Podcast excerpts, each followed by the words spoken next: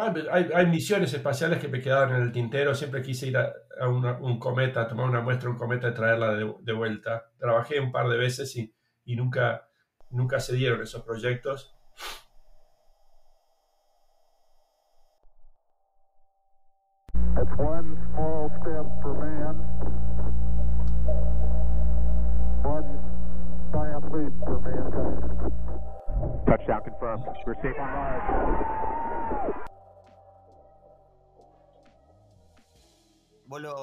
Como el human engineering, ¿no? O sea, la ingeniería humana, el tema de los soft skills o, las habilidades blandas. Ese diferencial es, lo que realmente hace a un ingeniero, hace a un líder que aparte de tener su faceta técnica, puede desarrollarse bien en, proyectos de tanta responsabilidad. Sí, es fundamental. The soft skills, como, eh, como dijiste, eh, son fundamentales en todo, yo diría. Lo voy a repetir, no solamente en el área espacial. Este, a veces le hacemos demasiada, eh, ¿cómo se dice? Se, enfatiza mucho el, digamos, el, genio, el, inspirado, digamos, el, que es el técnico, que es un experto en viste, tiene un bocho así grandote, lleno de ecuaciones. Es muy eso es importantísimo. Este, pero a veces nos olvidamos de, de, de, esta, de este otro aspecto, que son los soft, soft skills, que en la universidad, por en la ingeniería no te enseñan mucho de eso. Tal vez en los, en los trabajos prácticos, cuando trabajas en equipo, eh, es una, una, oportunidad para desarrollar eso, digamos. Eh, pero pero digamos que no se estudia en forma derecha. No sé si se puede, no sé si se puede enseñar. Yo creo que los líderes a veces nacen, no se hacen. Este, pero no me quepa la menor duda de que es una, una parte importantísima, eh, digamos, para, el éxito de todo tipo de, de digamos, de, eh, de, quehacer humano, digamos. Este, y para nosotros es fundamental. No, no, si lees de Apolo, por ejemplo, te vas a dar cuenta que ellos tuvieron muchos de esos. Este, y vos lo ves también en, Apolo 13, ¿no es cierto? El, problem solving, en la película Apolo 13, este, se puede ver un poco de eso, ¿no? O el trabajo en equipo, la concentración, el, digamos, la comunicación directa del, viste, de Gene Kranz, el director, viste, paren, pensemos, ¿viste? No, no, no, no, no hagamos el problema peor, no cerremos ninguna puerta, ¿viste? Eh, eh, está muy bien hecha. en la película se, eh, es, esa cultura de cómo enfrente un problema, cómo reaccionás, es, este, es, es, importantísima y la película hace muy buen trabajo en eso, me parece a mí. y por lo que yo he leído, fue muy, muy así, no es que sea todo Hollywood. Este, así que bueno, ya está. ¿Cuál es tu próxima pregunta? Em, es una pregunta un poco más técnica, que es un, tiramos una cajita de preguntas a, la gente, a nuestros alumnos, a la gente de la comunidad que también nos sigue y bueno, nos preguntaron cuáles eran eh, el lenguaje de programación tanto del software de vuelo como el de aterrizaje que se utilizó en, la misión de perseverancia y ya después te voy a hacer algunas preguntitas más personales. Sí, utilizamos sí, sí pelado, ni siquiera C++ este, para el código del software a bordo. Eh, te diría que en ese sentido este, no estamos al, día, digamos. Eh, pero es lo que utilizamos. Eh, y el sistema operativo es eh, VxWorks, que es una especie de, eh, de, de, Unix, pero para real time. Es un real time operating system. Así que es multitasking, preemptive operating system. Así que tenemos prioridades, tenemos diferentes tasks operando a diferentes prioridades y, protegido con semáforos y, tenemos todos los problemas, casi perdimos Pathfinder, hay todo, buscalo, está, hay todo un, escrito que hizo mi, mi, amigo eh, Glenn Reese, que era el jefe de, software del Pathfinder, tuvimos un priority inversion, ¿conoces el tema ese?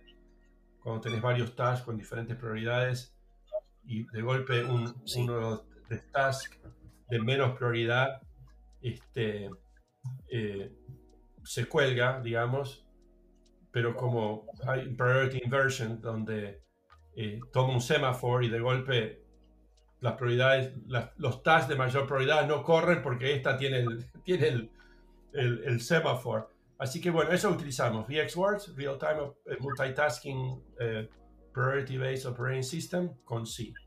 ¿No es cierto? Y después, ah, obviamente, el sistema de descenso también, el, software es todo el mismo, ¿sí?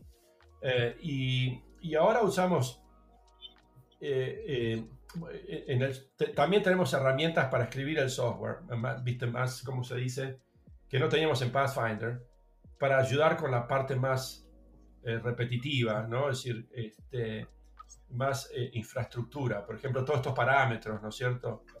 Y eh, esos los escribimos, hacemos la especificación de un parámetro, con los parámetros estos de la ubicación del centro de, de, navegación, ¿no es cierto? Este, lo haces en XML, no sé si conoces. Este es un lenguaje así, scripting language, donde este, vos pones el, nombre del parámetro, el número de parámetros, las unidades, en este caso meters, ¿no? metros, una explicación, lo llenas y después ellos hacen autocode, consume este XML y, eh, eh, y eh, genera C-code para dentro del software y también el software, el ground software, porque el ground software se tiene que comunicar con la nave espacial. Si yo para mandarle el comando ese, tengo que tener un, un, software de ground command donde yo puedo entrar los parámetros nuevos, apretar return y eso termina yendo a la, a la nave espacial después, ¿no? Es un file, se, se manda. Todo eso, este, que tiene que ser compatible, lo que le pones arriba del software, lo, que tenés que, para el parámetro que se lo mandás acá en tierra, incluyendo la documentación, es el, el XML apretas un botón y te sale un libro así con todos los parámetros y también en el internet para poder hacer search los parámetros. Toda esa infraestructura es automática y genera automatic code que va al, software de vuelo y automatic automatically generated code que va al software del ground. Y no da miedo lo que sea automatic code generation, ¿viste? Porque, porque queremos saber exactamente lo que va dentro del code, ¿no es cierto? Pero en cierto modo ese aspecto eh, eh, de, writing code lo hemos automatizado. No le tenemos tanto miedo. Este, hay otros, por ejemplo, en el área mía, este, te cuento, eh, utilizamos una, herramienta este, que se llama MATLAB, que, es, un, es un interpreter, este, casi como, no, como APL, pero con mucho más fácil de manejar en ese sentido, pero tiene, viste, toolboxes para guiado de navegación y control, por ejemplo, donde vos este, podés, en forma gráfica, hacer un diseño, viste, del data flow, ¿no es cierto? Y después cada, cada voz le puedes poner las ecuaciones, ¿no es cierto?, de, los algoritmos, es decir, escribir los algoritmos eh, haciendo conexiones de estas cajitas que puedes hacer multiplicaciones, o en, en cada uno de esos box le puedes poner un, digamos, un, eh, un, algoritmo escrito en MATLAB o también en C, y vos gráficamente podés hacer todo eso y lo probás, y podés hacer todo el, todo, todo el, sistema de navegación y control, lo podés hacer así, ¿no es cierto? Después hay técnicas, eh, eh, hay toolboxes, ¿no es cierto? Que agarrás esa diseño gráfico, porque ahí podés ver cómo el output de, este algoritmo alimenta el input de este algoritmo, ¿no es cierto? Y también tenés eh, state machines, ¿no es cierto?, para determinar cómo son los diferentes states de, la máquina, ¿no? Eh, del software. Y después apretas un botón y te genera code. Y es el code que vos volás, ¿no es cierto? Eh, yo no soy un gran fan de eso. En primer lugar, nos molesta el hecho que vos cambiás la flechita la conectas allá arriba, lo conectas allá abajo y te cambia todo el software. No es que decís, cuando vos, viste, cuando lo haces a mano, vos podés hacer cirugía acá, en este pedacito del software, y todo lo demás que ya lo probaste hace, viste, hace cinco años que el resto lo venís probando, queda igual, viste. Entonces vos le haces el cambio acá con otra persona, mira, voy a cambiar tal línea de code acá, punto. Mientras que acá cambias un cosito, se te cambia todo. Y es, más, es muy difícil de leer el código, porque, viste, la, máquina no está hecho, está hecho de forma automática. Entonces yo no soy un gran fan de eso, pero eso, sería, eh, hay otros que lo hacen así en la industria aeroespacial. Este, yo soy más el fan de que el, el, el, ingeniero guiado de navegación y control este, eh, escriba, puede hacer, lo hace el, prototipo lo hace en MATLAB y después lo escribe en C, ¿no es cierto? Y lo prueba en C y después lo integramos en C, todo, lo probamos en nuestro eh, environment y después se lo damos al equipo de software para que lo integre al resto del software. Pero con interfaces muy bien definidas, ¿me entendés? De antemano. Este, porque nosotros como que el software nuestro está en el medio, ¿no? Es decir, tiene layers arriba y de abajo este, y toda la parte de infraestructura, ¿viste? De mensajes, parámetros y todo eso, que parte del equipo del software, ¿no? No es el, no soy guiado en navegación y control. Y, pero la idea es definir esas interfaces en forma bien clara este, y natural, ¿no cierto? A veces este, eh, lo, peor es cuando vos te das cuenta que nosotros hacemos más parte del trabajo de ellos en, nuestro, en nuestro lado o ellos hacen la parte nuestra en el lado de ellos. Eso es receta para desastre. Tenés que buscar el boundary de la definición de tal forma, viste, que vos utilices la, la capacidad técnica de las personas en forma correcta, ¿me entendés? Este, y eso es, una especie, un poco de arte, te diría, eh, y experiencia. Así que bueno, así es que funciona este, nuestro, nuestro software. ¿Un ídolo de la infancia?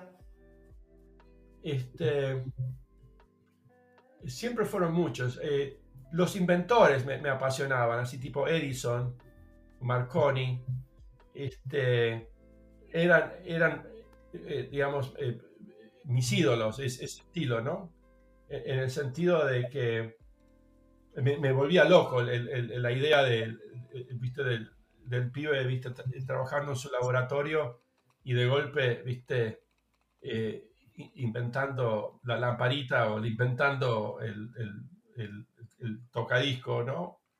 Eh, eh, es, eso, me, eso es lo que yo quería hacer, ¿viste? En ese sentido, es inventar, buscar soluciones a problemas y, y, el hecho de que una persona lo pueda hacer dentro de un laboratorio, digamos, este, y de golpe, ¡puf! Here we go, look, look what I did. eso a mí me, me volvía loco y me daba mucha ansiedad también, este, en el sentido de... Eh, me parecía inalcanzable, me parecía esas, esas inspiraciones, esas, inventar algo de la nada, este, es, algo casi mágico, ¿no? Este, así que para mí eso fue, de, chicos eran, eran mis ídolos, ¿no es cierto? Y cuando, tenía, cuando hacía experimentos, tenía, siempre tenía juguetes de, digamos así, tipo juegos de física, juegos de química, ¿no es cierto? Y, y y, eso es lo que yo pensaba. Eso, antes, después obviamente aprendí de los físicos, que, ¿viste? De, de, los... que está, era la base de los inventos que hacía Edison y todos ellos. Y, y esos, esos se transforman en mis héroes. Pero los primeros eran simplemente los inventores porque, en primer lugar, porque me habían dado un, un, libro, todavía lo tengo, de los inventores, este, que, que era tan chico que mi mamá me lo leía. Este, y, eso, esos fueron mis primeros ídolos. Y, en, y en, mi, en, mi, casa era mi padre. Mi padre era también mi ídolo natural, porque una persona que yo admiraba mucho y, y, que siempre fue inspiración para mí hasta el día de hoy. Que en ese sentido siento que, este, digamos, no me puedo quejar, profesionalmente me, me ha ido muy bien, pero todavía pienso que, que, que soy un paso hacia atrás en, la evolución comparado con, con mis padres, ambos, porque mi mamá también era una persona increíble, ¿no? a veces digo, ¿cómo lo hacían? Me parecía tan fácil de afuera. Este, así que yo te diría que tal vez ellos eran mis ídolos número uno, pero de fuera de mi casa, este, los inventores. Y yo tengo, para decirte, te faltó alguno quizás nombrar, porque me dijeron que sos un enamorado de Don Osvaldo Subeldía, eh, al cual lo reconoces como un científico del deporte y un adelantado, eh, al igual que, la bruja, que la bruja Verón. La bruja padre, sí, cierto, sí, sí, era muy fanático. Pasé por una, etapa este, de bastante fanatismo con esa escuadra de, estudiantes de La Plata. Y sí, ellos eran mis, mis héroes, eh, era de otro tipo de héroes, porque No, era algo que yo quería hacer, no, ni, era ortogonal a, lo que yo quería hacer en la vida, pero, pero no sé por qué, eh, viste, cuando uno se vuelve eh, fanático de los deportes, es casi un, un enamoramiento, viste, no podés saber por qué resonás tanto con ese equipo. Este, eh, pero yo me sentía, no sé por qué, sentía cierta identificación con estudiantes de La Plata de su beldía, ¿no es cierto? Este, la forma de jugar que tenían, que dejaban todo en la cancha, pues dejaban todo en la cancha. Este, y, y era bastante obvio, a pesar de que yo era bastante joven, me daba cuenta de que eh, lo que le faltaba tal vez en, en, otras cosas lo, hacían con táctica, lo hacían con, eh, ¿no es cierto? El día era un adelantado justamente, este, eh, algunos lo critican mucho, este, pero a, mí me parecía, e, eso sí que en forma instintiva, te diría, no era que la pensaba mucho, ahora la pienso. Este, yo creo que era instintivamente me daba cuenta que había un aspecto este, en común, ¿no es cierto? Que era el uso de, digamos, del cerebro para resolver problemas. En ese caso era para ganar partidos.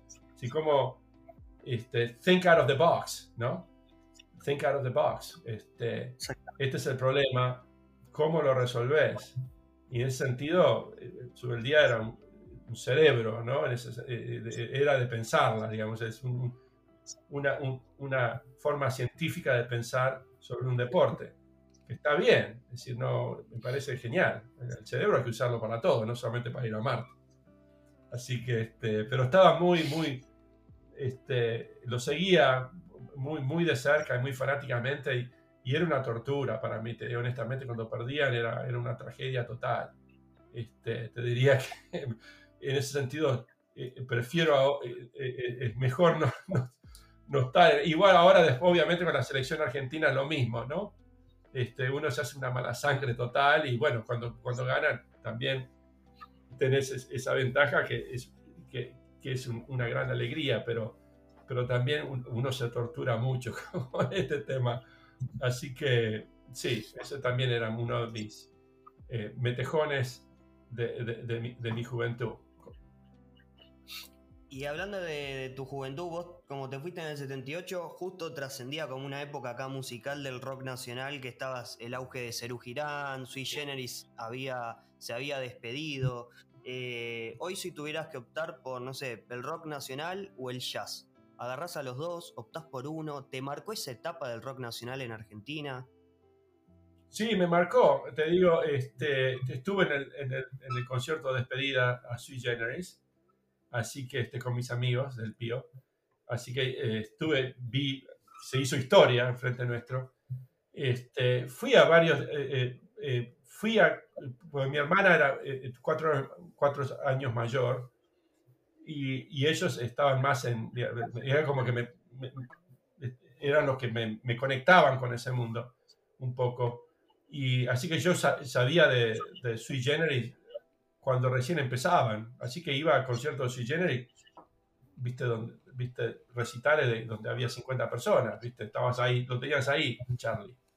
Así que, este, así que eso lo viví mucho, eran épocas eh, donde las, este, las letras eh, significaban mucho para nosotros, ¿no es cierto? Este, eh, había una, eh, todavía, viste, en la, época del, pelo largo, ¿no es cierto? Y de la juventud, este, eh, revolución, ¿cómo se dice? Este, un poco protestando, ¿no es cierto? Pero se, hacía, había con muy, sí, pero, muy bien hecho, con muy, también muy buenas letras, nos, sentíamos identificados.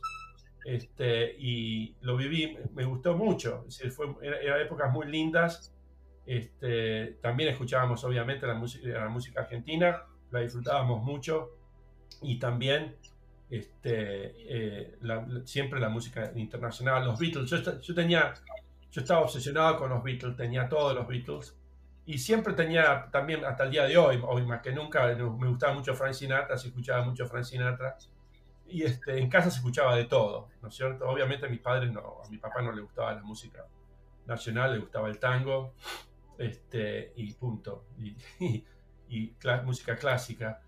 Pero este, la música siempre fue algo importantísimo en mi vida. Teníamos un buen equipo de audio que yo lo ponía al mango. ¿viste? no sé cómo los vecinos no nos echaron. Este, y, y, no, y, no, voy a hacer una, una, comparación entre una música sobre otra. Me gusta mucho el jazz, me gusta mucho el rock, la música moderna. Este, mis hijas me, conectan con ese mundo este, y trato de, mantenerme al día lo más que puedo. Este, la música acá en casa está permanentemente prendida. tengo wireless speakers por toda la casa eh, y está prácticamente siempre, si no, si no estamos sentados viendo televisión, estamos escuchando música. Este, y así que es muy importante y me gusta todo. Honestamente no, no, comparo una cosa con la otra, este, porque me da, a veces ¿viste? Te, da, ganas de escuchar una cosa y, otra vez te da ganas de escuchar otra. Este, así que, pero no, sí, sí me fui y después ocurrió mucho más en la Argentina en cuanto a música. Girán ya pasó, me pasó después que me haya ido. Este, pero antes de eso también pasó, viste, había mucha, había eh, mucho que, había pasado antes. Box Day, Arco Iris, iba a los conciertos de Arco Iris. La pesada del rock, este, tenías a... ¿Cómo? Tenías la pesada del rock. Toda la pesada del rock. ¿Cuál era? Billy, Bond. Billy Bond, claro. eh, Papos Blues, lo fui a ver a Papos Blues una vez. Este, y, y bueno, y, y después en Estados Unidos también tuve eh, experiencias musicales interesantes. A Frank Sinatra lo vi como tres veces este, al que vi que, ni siquiera estaba en Syracuse. Este, y, mi roommate, ahí tenía un roommate argentino, me dice, che, este, eh, Michael Jackson va a dar un concierto. Michael Jackson. Eh, sí, Jackson 5. Ah, Jackson 5. Él estaba en un grupo llamado Jackson 5 mi mamá, habían viajado a Estados Unidos y me trajeron un disco de Jackson 5, así que yo conocía a Jackson 5 por el disco que me habían traído mis padres. Dice, sí, creció, eh, Michael creció, era chiquitito así. Y ahora eh, eh, está haciendo su propio tour. ¿Querés irlo a ver? Sí, dale, vamos. Dice, mira, tengo que pasar la noche haciendo cola, este, pero compro los tickets, dale. Y compró los tickets y fue el comienzo de Off the Wall, ¿no? Eh, cuando se hizo contra ultra famoso. Y teníamos asientos a, fila 30, así lo teníamos ahí a Michael Jackson. Y este, yo, viste, ni idea tenía de que iba, viste, este, a transformarse. Y bueno, obviamente en, el, en el concierto, oh, este pibe es bueno, va a ir lejos. Así que esa fue mi, mi experiencia con, con Michael Jackson. Este, después lo vi a Queen en vivo, también en Syracuse, este, que fue otro, eh, para mí, otro gran este, concierto que, siempre quedará grabado en mi mente. Este, y bueno, pero siempre Santana lo, vi varias veces. Este, en su época pegaba duro Santana, nos gustaba mucho. Este, y bueno, eso, eso es todo. Eric Clapton,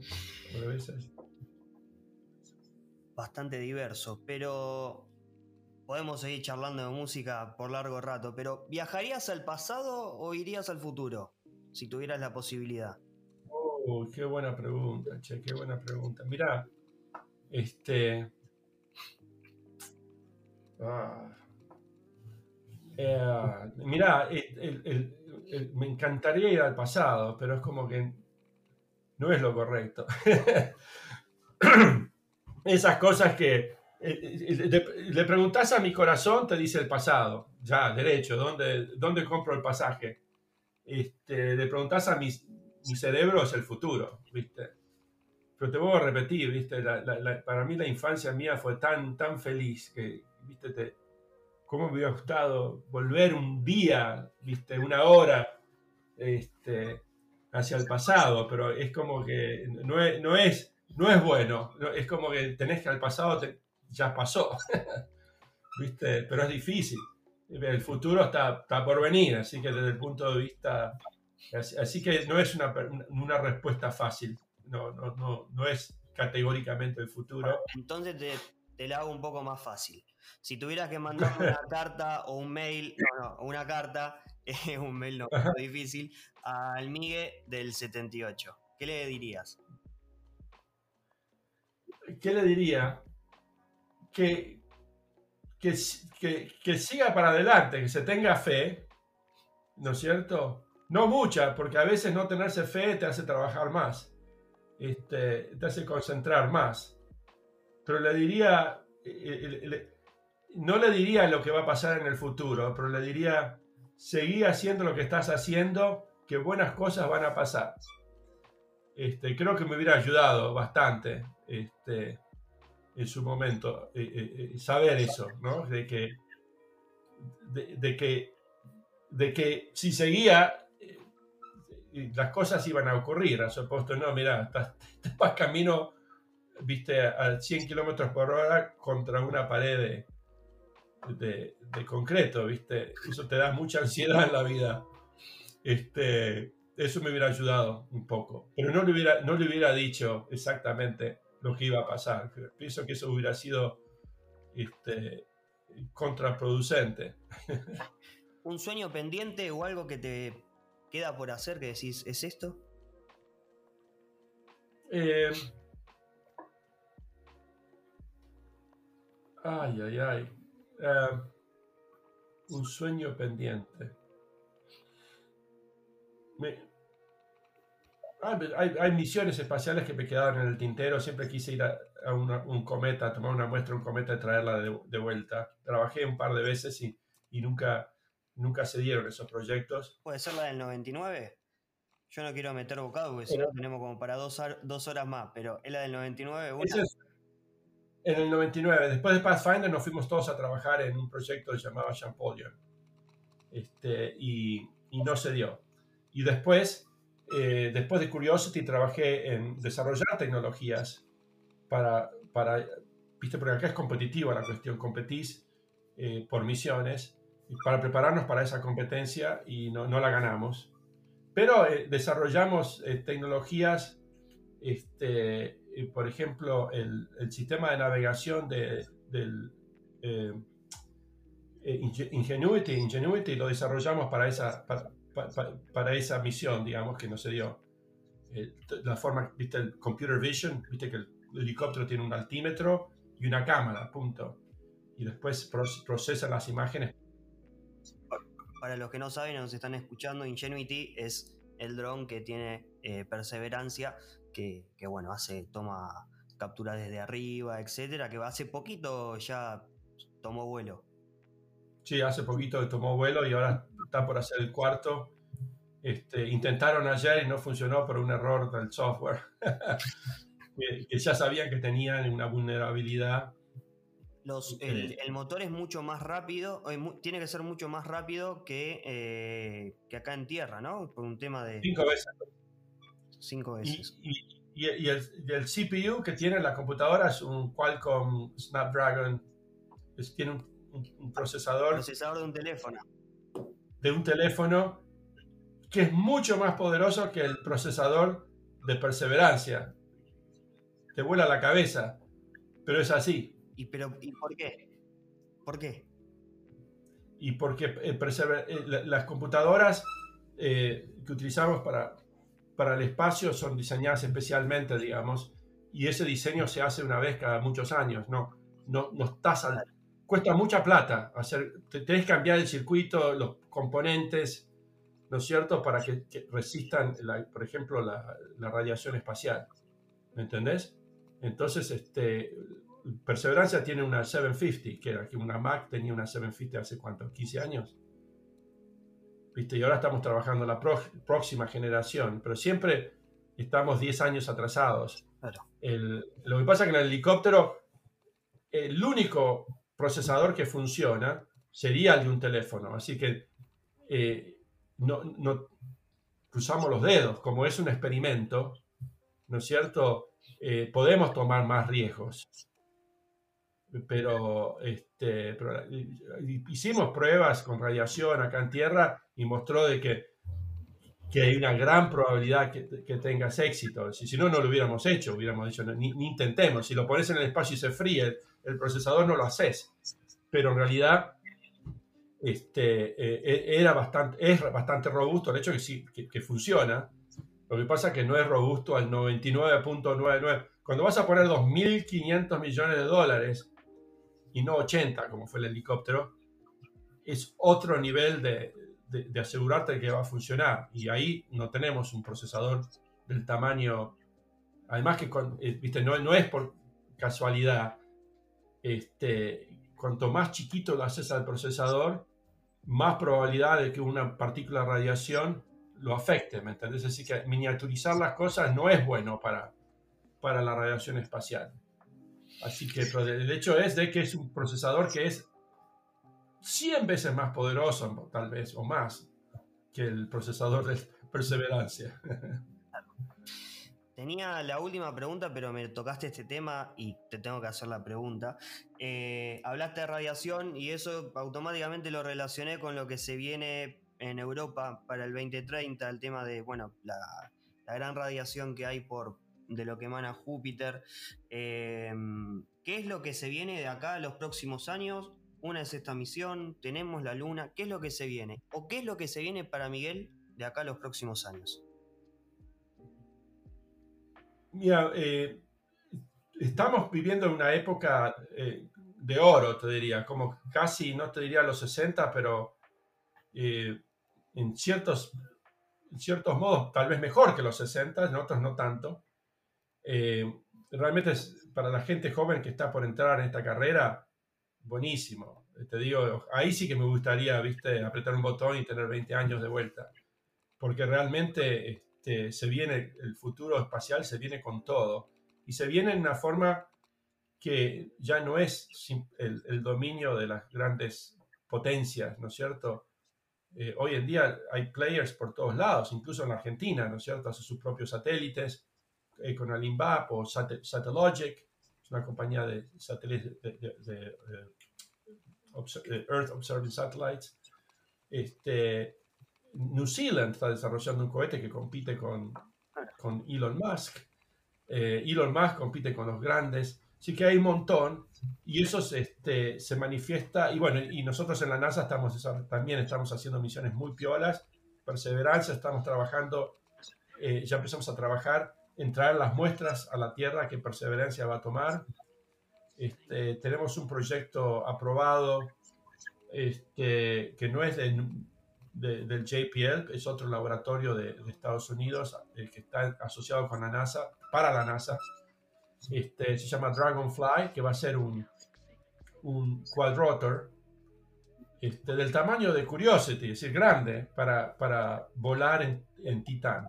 Titán tiene una atmósfera muy espesa, así que, y con una baja gravedad, así que es ideal. Mientras que el Marte, el helicóptero apenas vuela, ¿viste? Porque hay muy poca atmósfera. En Titán tiene un montón. Eh, así que eso va a estar buenísimo.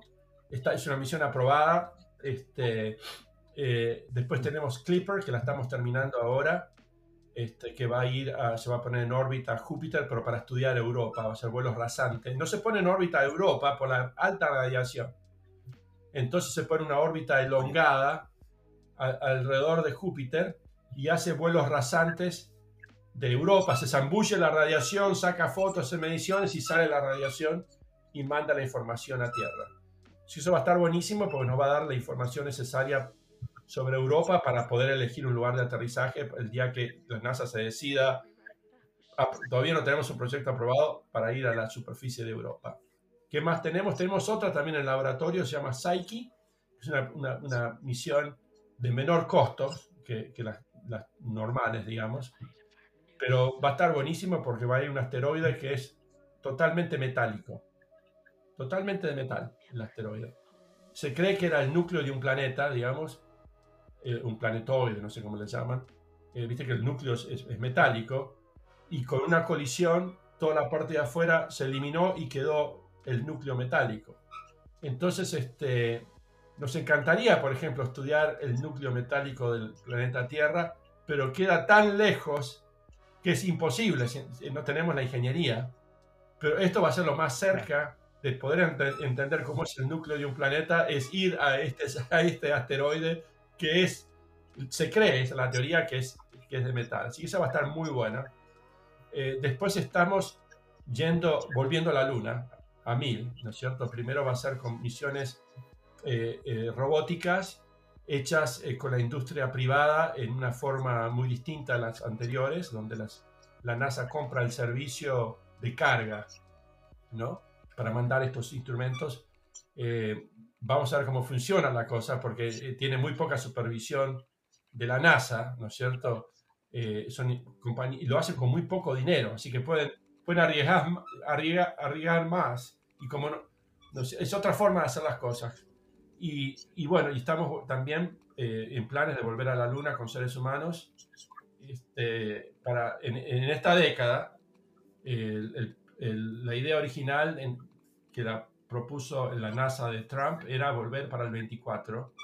Y hace dos semanas exactamente, dos o tres semanas ahora, la NASA hizo, eh, había una licitación trabajando tres compañías, este, SpaceX, Blue Origin en realidad se llamaba Blue Federation, porque es Blue Origin Lockheed Martin, Northrop Grumman y Draper Labs, que era el, MIT de, que hizo, el Draper Labs era lo, que quedó del MIT Instrumentation Lab, que era lo que hicieron Apolo, y varios de mis profesores eh, en el MIT, y después este, una tercera que por siempre, nunca me acuerdo el nombre, eh, eh, Dynetics. Y, bueno, y, y un poco nos sorprendió, pero iban a elegir dos para que compitan, pero el presupuesto le dio para uno. ¿No? Con un diseño particular el de SpaceX. El de SpaceX es un sistema, un diseño eh, extraordinariamente particular, ¿no es cierto? Eh, te diría, si funciona, revolucionario. Así tipo, vas a hablar de, del programa espacial antes del Starship y después del Starship, de la forma que uno habla del DC-3. El DC-3 de, de eh, eh, eh, Douglas DC-3, Douglas Company DC-3, fue el avión que hizo la, digamos, la, la, aviación comercial posible. Antes de eso era, era medio no rentable, digamos, no, no, no, no, había una explosión. Y después con el DC-3, ¡boom! ¿Viste? Porque la cabina estaba presurizada, de aluminio, una serie de avances que en su totalidad hizo que se revolucionara la transportación civil o, y, militar, digamos, eh, por, por, el aire. Este diseño de, de SpaceX tiene el potencial para hacer eso, ¿no es cierto? Porque van a hacer refueling, van a este, para, para, mandar astronautas a la Luna, como si se hizo en los 60, va a requerir varios este, lanzamientos para llevar combustible y cargar el Starship, ¿no es cierto?, en órbita y después mandarlo. Y eso, lo que se necesita, el, el, el, cargar combustible es, no, no es la parte necesariamente más difícil, la parte más difícil es como son tantos lanzamientos que necesitas, más de 10. Este, el cohete lo tenés que recuperar todo.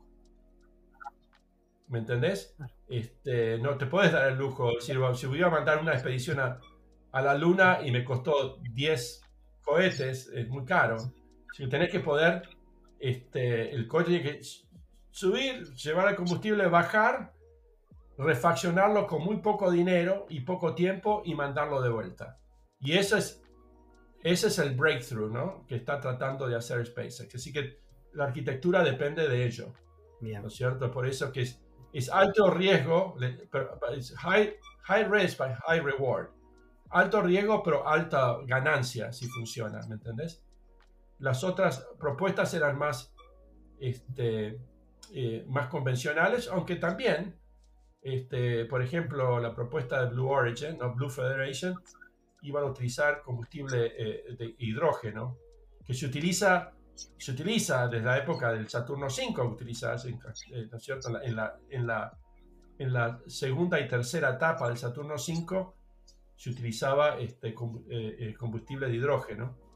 Este, pero el hidrógeno, viste, necesitas mantener una temperatura muy baja. Entonces, en un cohete, porque se, se, se evapora, en un cohete lo estás cargando, viste que tiene, está conectado al, al, cargador de combustible hasta el último momento que se y, despega.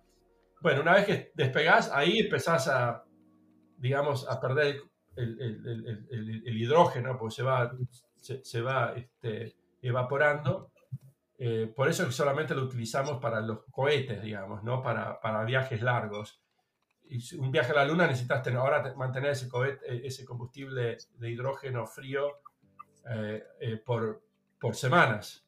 Y ahí es donde está el breakthrough, ¿no? Que están, están trabajando.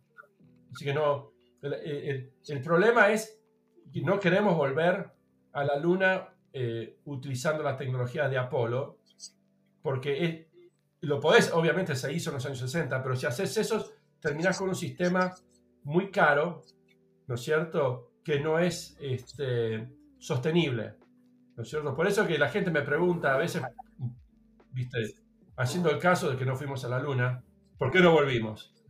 Y no volvimos porque el país se desangraba cada vez que mandaban a dos pibes a caminar por la Luna. Era un costo infernal, ¿viste? Porque mandabas este cohete ¿no? y caía, volvía, no volvía nada. Nada se salvaba. No, no se reusaba nada. Claro. ¿Me entendés? Eh, entonces eso era muy caro. La idea ahora es devolver para quedarnos, ¿no es cierto? Y bajo un presupuesto de la NASA no mucho más alto que el que tenemos hoy. Ese es el truco. Si nos dicen, bueno, el presupuesto de la NASA es 10 veces, más, es 10 veces lo que es hoy y vuelve al nivel de los años 60, entonces ahí te puedes dar el gusto de utilizar tecnología convencional. Pero no, dicen, no, no, queremos que vuelva, queremos que se queden y encima queremos que el presupuesto de la NASA no aumente demasiado. Bueno, entonces ahí es donde hay que tener un breakthrough. De un, breakthrough de uno o lo otro, ¿no? Pero, eh, y eso es lo que está haciendo la vuelta a la Luna tan difícil, ¿no es cierto? Porque no, no queremos hacerlo como lo hicimos la como lo hicieron, yo no estaba acá, como lo hicieron la última vez, que obviamente se puede hacer, pero es un dead end. Así que muchas, mucho por hacerse. Eh, tenés CubeSats, ahora tenés estudiantes que pueden hacer satélites chiquitos, ¿viste? estudiantes de, a veces de, colegio secundario. Imagínate, en mi época ni se me hubiera ocurrido que, que, que, uno podía hacer una cosa así a nivel eh, secundario universitario. Este, ni en el MIT, cuando yo fui, no, no, veíamos un satélite ni, ni loco, pues eso se hacía en, en los laboratorios del gobierno, ¿viste? Eh, así todo eso ahora se ha democratizado, por esa palabra que la gente usa, ¿no? Significa que ahora tenés más acceso eh, a, ese tipo de tecnologías a una edad mucho más temprana, que está buenísimo, ¿viste? Hoy en día lo, notamos cuando, cuando este, hacemos eh, interviews de los estudiantes que vienen a trabajar al JPL, vienen con una cantidad de, de un background que nosotros nos reímos porque decimos, nosotros hoy en día no, no, no, no nos contratarían en el JPL. Comparado con los, la, juventud que viene, ¿viste? ya vienen eh, eh, eh, con computadora de que tienen cuatro años. ¿viste?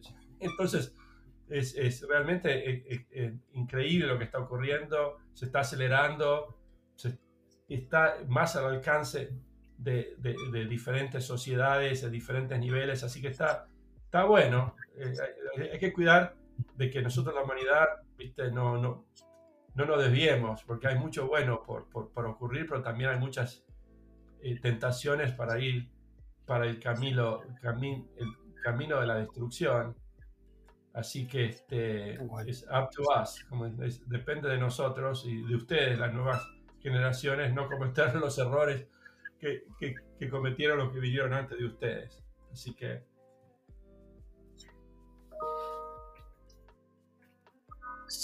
Última pregunta y suponte que estos últimos 30 minutos que estuvimos charlando no estaba yo de este lado y estaba Salvador. ¿Qué le dirías? Eh, Salvador, mi padre, este, ¿qué le diría? Uy.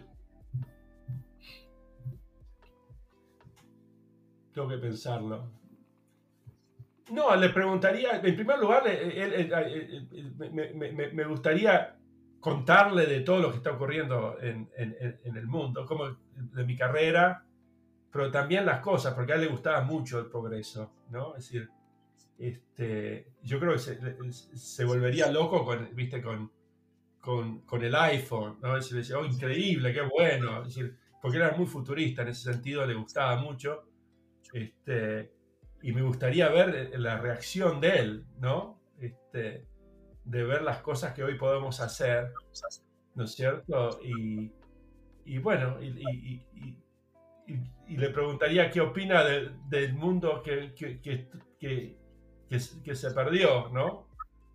Este, y, creo que estaría fascinado, creo que estaría muy contento de, lo, que, lo que ha ocurrido, con todas las cosas malas que ocurren en el mundo, ¿no es cierto? Eh, a veces nos olvidamos las cosas buenas, ¿no? Este, que son enormes. Yo creo que no nos damos cuenta, porque las cosas buenas es, es mucho más difícil uno no, las, we take it for granted, ¿viste? Pero es un milagro que lo que estamos hablando, ahora lo que estamos haciendo en este momento es un milagro.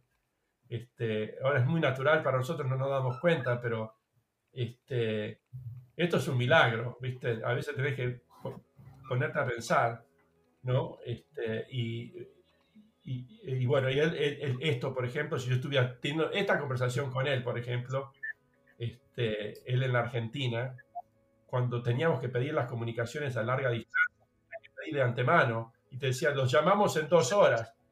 Este, no podías agarrar el teléfono y discar. Tenías que llamar a la operadora, quiero hacer una comunicación con Syracuse, Nueva York, Estados Unidos. Ah, hay, tres horas de demora. Ok, me llama y te quería al lado del teléfono, llamaba el teléfono, ah, comunicación, escuchaba para el orto. Era un desastre. Y bueno, así que este, le, mostraría lo que es el mundo hoy y después le preguntaría, ¿qué te parece, viejo? Este, ¿Qué opinas de todo esto? Así que eso sería lo que me hubiera gustado. A veces eso lo pienso bastante. Digo, uy, ¿qué pensaría el viejo si viera todo esto? ¿Qué pensaría el viejo si viera todo esto?